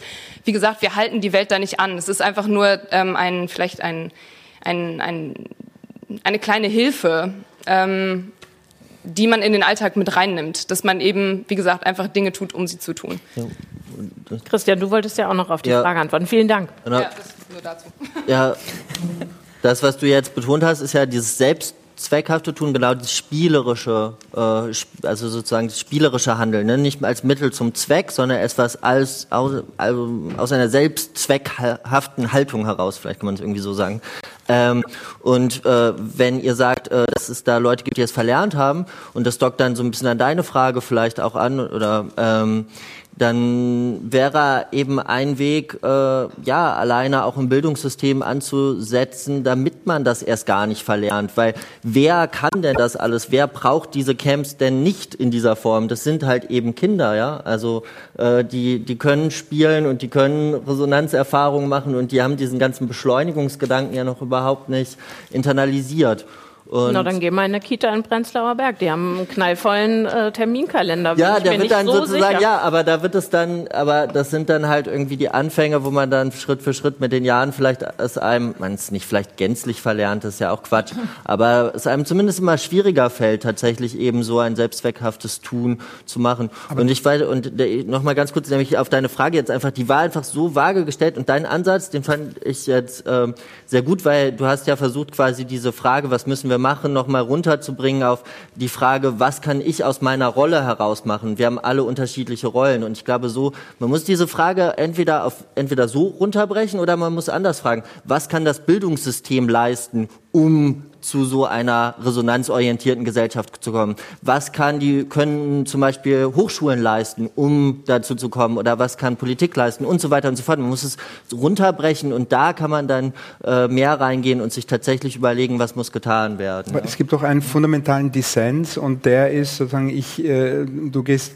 davon aus, dass wir im Sinne von Rousseau, ursprünglich sind wir alle gut und unkorrumpiert und Nein. die Kinder und die können noch spielen. Also ich zitiere das jetzt können, einfach. Ja, ja, ich sage ähm, nicht, dass dann, die Kinder dann, alle Gutmenschen äh, sind. Äh, oder, oder sorry, doch, da, das Wort wollte ich nicht sagen, dass die Kinder alle äh, reinen Herzens nur sind, aber sie können spielen. Ursprünglich sind sie das und das. Und seit die Moderne oder die, die industrielle Moderne, seit es die gibt, äh, ich zitiere Schiller, nur im Spiel ist der Mensch sozusagen ganz ja. Mensch. Immer schon sozusagen nur in der Ästhetik, nur in der Natur. Also seitdem die Menschen nicht mehr in der Natur sind, haben sie überhaupt die Natur Natur entdeckt, wie jeder äh, Kunsthistoriker oder Literaturwissenschaftler. Sowas wie die Natur gibt es überhaupt erst als Erfindung. Seit, ja. ja ähm, äh, seitdem wir, äh, seitdem es Leute glauben, dass sie entfremdet sind von, von der Natur. Ähm, äh, ich glaube, wir sind uns einig darüber. Ich, ich wollte auch nicht sozusagen dagegen sagen, also, äh, dass man Pausen macht oder sonst etwas. Ich glaube nur, wenn jemand sich unter Druck äh, fühlt oder äh, vor Fehlern, wie war dein Ausdruck? Der war sehr, sehr gut, dass man sozusagen ständig denkt, man macht einen Fehler, oh, ähm, dann ist das nicht wegen dem Smartphone. Ja, aber wenn man gestresst ist, dann ist es nicht wegen der Digitalisierung, oder wegen dem Buchdruck oder äh, äh, weil wir irgendwann gelernt haben, sozusagen die, die, die Schrift zu verwenden oder zu sprechen begonnen haben, um ein paar technologische Revolutionen sozusagen unserer Gattung äh, äh, äh aufzuzählen, sondern weil wir in einer sozusagen äh, in ökonomischen Struktur leben, die uns sozusagen äh, stressen, wo wir unter Versagensangst leisten, unter anderem deswegen, weil wir ständig kreativ sein müssen. Wir müssen nicht mehr von neun bis fünf arbeiten, dumm, dämlich am Fließband, großer Fortschritt, sondern wir müssen uns selber einbringen, wir müssen uns identifizieren. Ich sage da nichts Neues. Das heißt, das sind sozusagen Kreativitätsansprüche, die uns sozusagen äh, ausbeuten und stressen. Und da melde ich mir einen leichten Zweifel an, ob Kreativitätscamps äh, äh, ohne, ohne, ohne Mobiltelefon so gut und schön die sind, und ich würde auch gerne mitmachen, wenn ich es mir leisten könnte, ähm, ob die sozusagen politisch die Lösung dafür sind, für den Stress, der der sozusagen äh, dann am Montag wieder beginnt. Äh, äh, okay, aber dann lass uns das doch nochmal zusammenbinden mit der Kreativität und dem Bildungssystem, das du angesprochen hast, Christian. Wenn du sagst, ähm, der Kreativitätsanspruch ist das Problem oder ein Teil des Problems, dass wir dauernd voll engagiert bei der Arbeit sein sollen und natürlich total gerne noch eine Überstunde machen, weil das ist nun mal unser Traumjob. Flexibel, originell, äh, und äh, sich selbst wir nehmen das mit nach Hause und Sachen, auch ne? im autonomen Auto buttern wir die Arbeitszeit am besten schon in die Arbeit, äh, obwohl wir eigentlich diese Zeit sparen, um einen Pulli zu stricken oder so. Ähm, wenn das so ist, äh, von wem soll denn dann, um auf äh, deine Frage nochmal zurückzukommen, diese Lösung kommen? Denn das kann ja nur funktionieren, wenn kreativ mit Technologie umgegangen wird. Wenn wir sagen, Facebook ist es irgendwie eher nicht, das nährt ein Geschäftsmodell, in dem wir oder unsere Daten die Ware sind und äh, nicht gesehen werden und nicht unsere originären Interessen gelebt werden, ähm, wie kann denn dann eine, ich formuliere es mal so, unkreative Lösung für unser Problem aussehen? Ähm, wer sagt denn, dass man das sozusagen um, umdrehen muss? Ja, also das ist, äh, äh, es gibt ein Problem mit dem äh, Kreativitätsdispositiv ja, das auch von, von Soziologen ja gut, gut erforscht ist. Das heißt nicht, dass man sozusagen unkreativ sein muss. Ja, es gibt sozusagen äh, Technologien, kann man sinnvoll nutzen. Äh, in der Medizin gibt es ja. gute Beispiele, oder man kann sie sozusagen äh, nicht sinnvoll nutzen. Ähm, äh, in der Kreativität selber sozusagen ein, ein, ein, ein Heilmittel zu sehen. Ähm, halte ich einfach für, für, für kurzsichtig. Ich, ich gehe nur sozusagen konkret auf das Beispiel ein. Ich, ich meine das ernst und nicht ironisch oder, oder, oder, oder patronizing, ich weiß nicht, was auf Deutsch, was man dazu sagt. Ähm, äh, ich, ich, ich finde das äh, ähm, äh, obergescheit, sagt man in Wien, ich weiß es nicht, was es auf, auf Deutsch ist. Äh, klugscheißerisch, keine Ahnung, irgend sowas. So meine ich es nicht sondern, sondern wirklich äh, äh, ähm, als, als eine Kritik sozusagen an uns selber, weil wir, ich, ich habe diesen Impuls auch und ich freue mich, wenn ich genug Geld habe, äh, offline sozusagen auf der Insel so und so, äh, am, am liebsten sozusagen auf der Insel von George Clooney, wenn er mich lassen würde. Also die, diese Art von Fantasien, aber ähm, äh, wir müssen das ja in einem globalen Zusammenhang sehen und A, fühlt man sich nach diesem Urlaub nicht besser und B, nochmal, ich gebe zu erinnern, wir sind bald acht Milliarden. Das ist kein Prinzip, das ist sozusagen äh, nicht mehrheitsfähig. Weg äh, als Lösung. Und nur weil eine bestimmte Upper Class sich was leisten kann und selbst für die funktioniert es nicht äh, äh, als politische Lösung, ähm, ich will nicht zu weit gehen und sagen, es ist so ganz, ganz schlimm, weil nur das ermöglicht es, im bösen Kapitalismus weiter zu funktionieren, weil wir diese kleinen Ventile haben und dann immer ein paar Wochen Urlaub. So schlimm will ich es nicht sagen, aber also äh, äh jetzt habe ich es trotzdem. Ja, es ist das Problem mit dem. Aber okay, ich habe das äh, Gefühl genau, weil es ganz viel um das Ferienlager ging. Glaube ich, musst du noch mal was sagen. Aber ja, ich habe das Gefühl, wir haben uns an der Stelle festgebissen und mir fällt jetzt auch nicht irgendwie die schlaue Frage ein, die diesen Knoten los, löst. Ähm, wahrscheinlich ist das eben auch genau unser aller Job, äh, das miteinander zu tun. Aber sprich du erst noch mal zu den ähm, na, äh, Vorwürfen oder der Kritik oder sagen wir neutraler, den Aussagen, die sich jetzt angesammelt haben. Ja, ich könnte einfach noch so viel sagen. Ich habe jetzt immer nur über das Ferienlager gesprochen, aber grundsätzlich ist es ja so, dass man in, also in dem Unternehmen, wo ich gearbeitet habe, und die Digitalisierung vorangeschritten ist, habe ich nie das Gefühl gehabt, dass ich weniger Arbeit habe, sondern dass ich immer länger bei der Arbeit geblieben bin. Also es wurde einfach immer mehr, immer mehr, immer mehr. Aber ich möchte dir recht geben, dass es schon so ist, dass wir eben selber dafür verantwortlich sind, diese Möglichkeiten zu nutzen und es wirklich darauf ja ankommt, wie wir die nutzen. Aber in Form einer starren Struktur eines Unternehmens, wo eine Arbeitszeit von acht bis 19 Uhr meinetwegen vorgegeben ist und man früher oder später nicht, früher nicht gehen kann und später nicht kommen kann, kann ich ja gar nicht effizienter sein. Das heißt, selbst wenn ich effizienter wäre, müsste ich trotzdem diese Arbeitszeit da sein und auch nutzen. Ja, und deswegen glaube ich, hängt es einmal von den Unternehmen ab, die eben flexibler werden und sagen, wenn du diese Arbeit, die jetzt vorgegeben ist, geschafft hast, darfst du sie auch effizienter nutzen. Wie du das letztendlich machst, ist eben dann deine ne, ob du zwischendurch dann eine Stunde äh, private WhatsApp schreibst, ist ja dann eben dein Problem, wenn du. Aber ich meine nur damit, dass es halt schon beiderseitig kommen muss. Diese, also einmal die Flexibilität der Unternehmen, da auch fortgeschrittener zu sein, wie zum Beispiel die Möglichkeit zum Sabbatjahr, die Möglichkeit äh, zur, zum Homeoffice, die Möglichkeit, da eben auch flexibler zu sein. Aber es auch von uns selber abhängt, wie wir diese Technologien nutzen. Ich kann nur sagen, ich muss diese Technologien ähm, umso mehr nutzen als Startup mit einem kleinen Kapital oder mit, ne? Ich, ich komme da gar nicht drum rum. Also ich stehe selber, mein privater oder mein Alltag sieht so aus, dass ich auch alle möglichen äh, Kommunikationsmittel wie Slack, WhatsApp nutze, um effizient zu sein, um auch Geld zu sparen sparen. Deswegen nehme ich da nicht raus. Ich stehe nicht für, äh, ich bin dauerhaft digital offline. Hallo, ähm, das würde gar nicht gehen. Dann hätte ich dieses Camp nie schaffen können. So, das wollte ich wollte es nur noch mal so sagen, dass ich da jetzt nicht nur auf dieser einen Seite stehe, sondern natürlich ohne das geht's nicht. Nur es kommt hängt eben von uns ab, wie wir das nutzen. Und das können kann können manche Menschen nicht, ja. weil sie ständig abgelenkt sind, mit privaten Dingen beschäftigt. Dann ist es halt nicht mehr effizient. Wenn wir Effizienz jetzt aus dem aus der, von der Seite betrachten, was heißt denn effizient für das Unternehmen, für mich selber, für meine Zeit, ist eben die Frage. Ne? Aber nicht nur, also das wurde jetzt immer so Rolle es in Gesellschaft spielen. Ne? Hm wir sind fortgeschritten auch in der Zeit, aber trotzdem ist es so ein Punkt, wo wir jetzt versuchen, irgendwie das Mauseloch zu finden, um, um da reinzugehen. Ich würde gerne vorher noch mal fragen, ob ihr was fragen wollt. Äh, ich sehe eine Hand und äh, möchte noch jemand was wissen, ergänzen, mosern. Bitteschön. Ähm, ja, hallo. Ich wollte ganz kurz einwerfen. Ähm, es wird immer so getan, also es kommt jetzt so rüber auf dem Podium, als ob jetzt irgendwie die Digitalisierung und durch die Digitalisierung alle furchtbar gestresst sind und alle voll die mega Terminkalender haben, sich totarbeiten.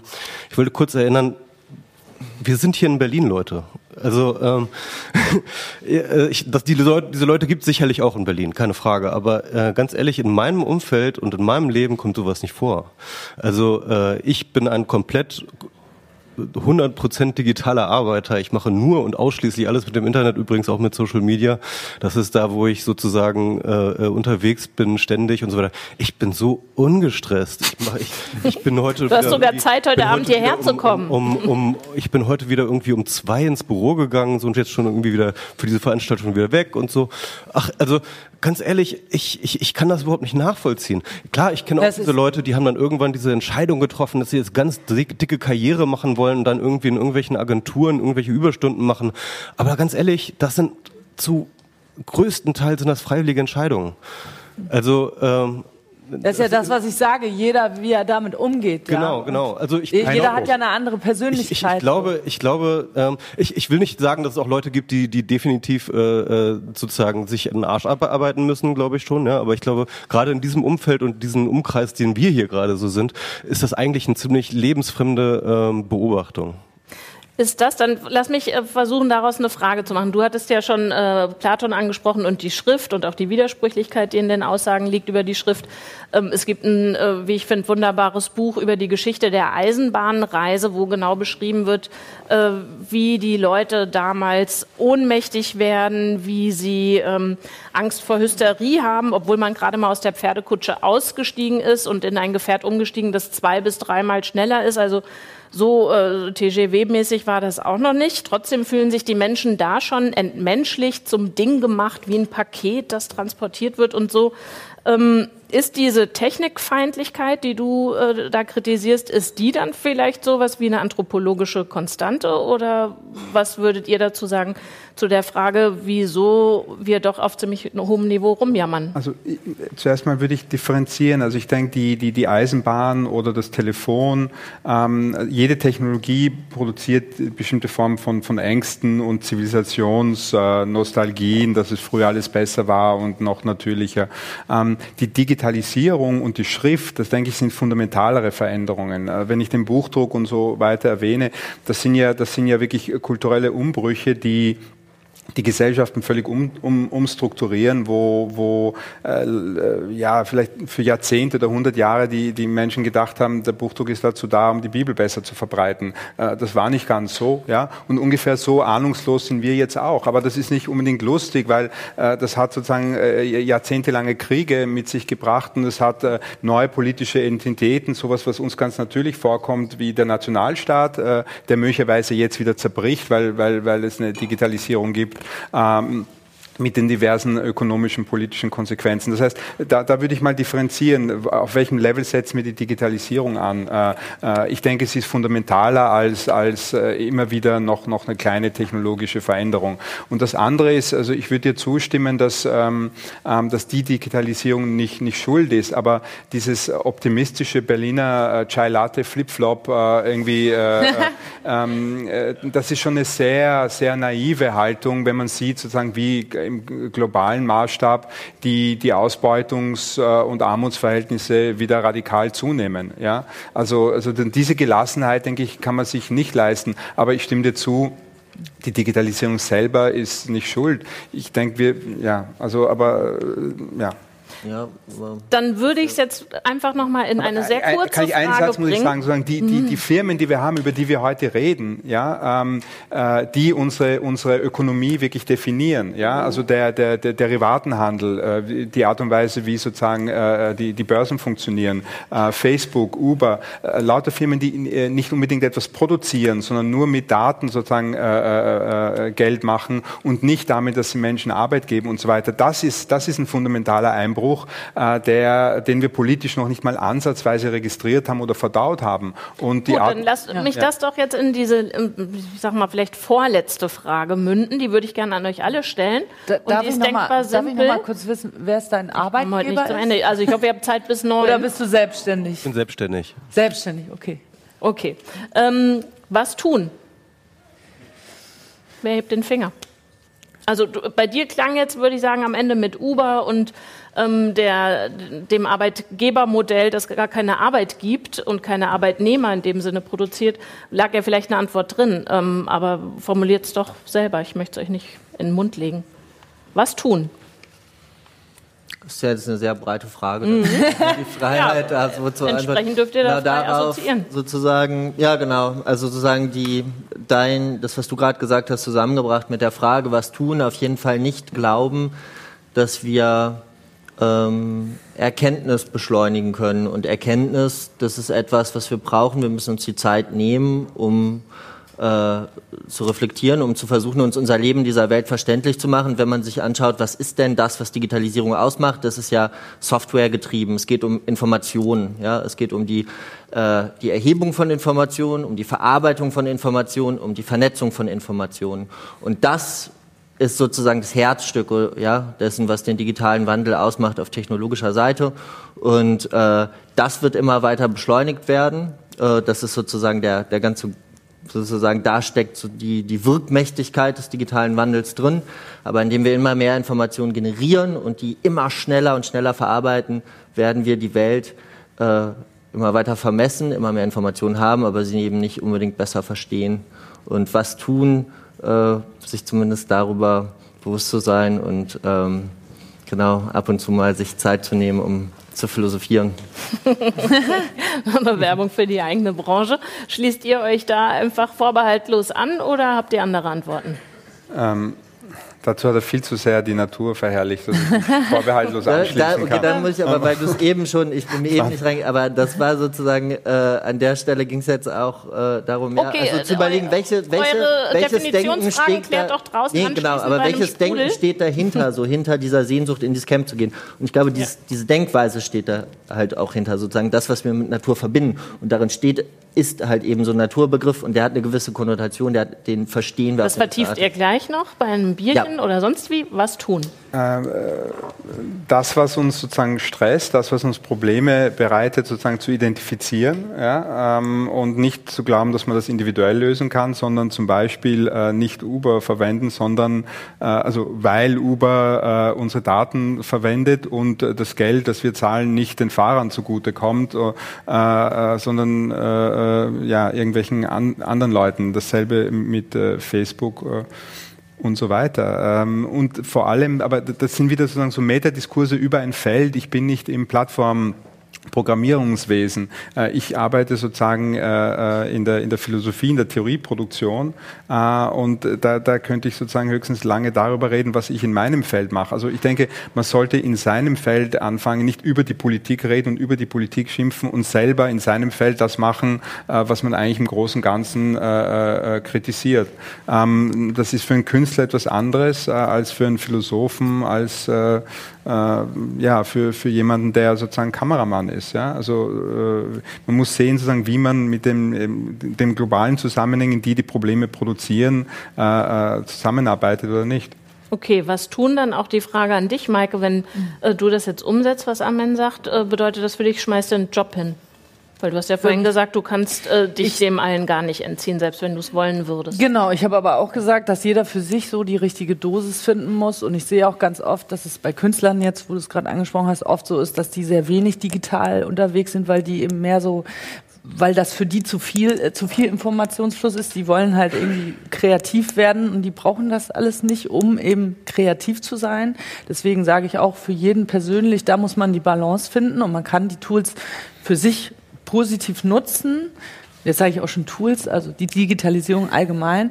Ähm, aber man muss halt auf, auf sich aufpassen und das, was du aussagst, sich mal äh, zurück oder daran erinnern, was ist eigentlich für mich selber gut und wie viel kann ich davon ertragen, wie viel Information. So. Also deswegen muss ich ja nicht gleich meinen Job loswerden, ich muss nur einen guten, eine gute Balance finden. Okay, und weil der Abend ja anfing äh, mit einem literarischen Zitat, äh, das dann auch noch gekapert wurde, würde ich tatsächlich gerne, ähm, vielleicht fahrt ihr ja demnächst in Urlaub, äh, wissen ähm, von euch, welche Lektüre-Tipps hättet ihr? Am liebsten wäre mir ja Eigennennungen oh. sind ausgenommen.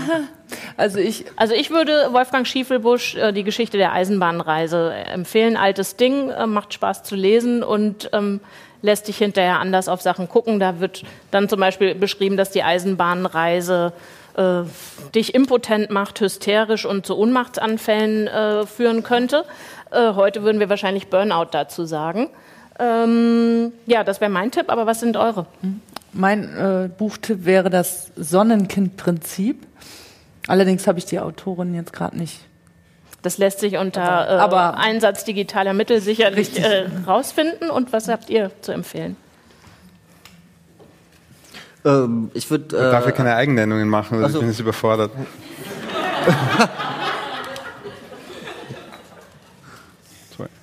Ja, äh, ich würde, äh, aber es kennen wahrscheinlich die meisten äh, Harari Sapiens empfehlen, weil das äh, genau diesen großen Bogen sozusagen da eben auch spannend, der, glaube ich, äh, uns helfen kann, die Gegenwart und die Zukunft auch aus der Vergangenheit heraus zu verstehen.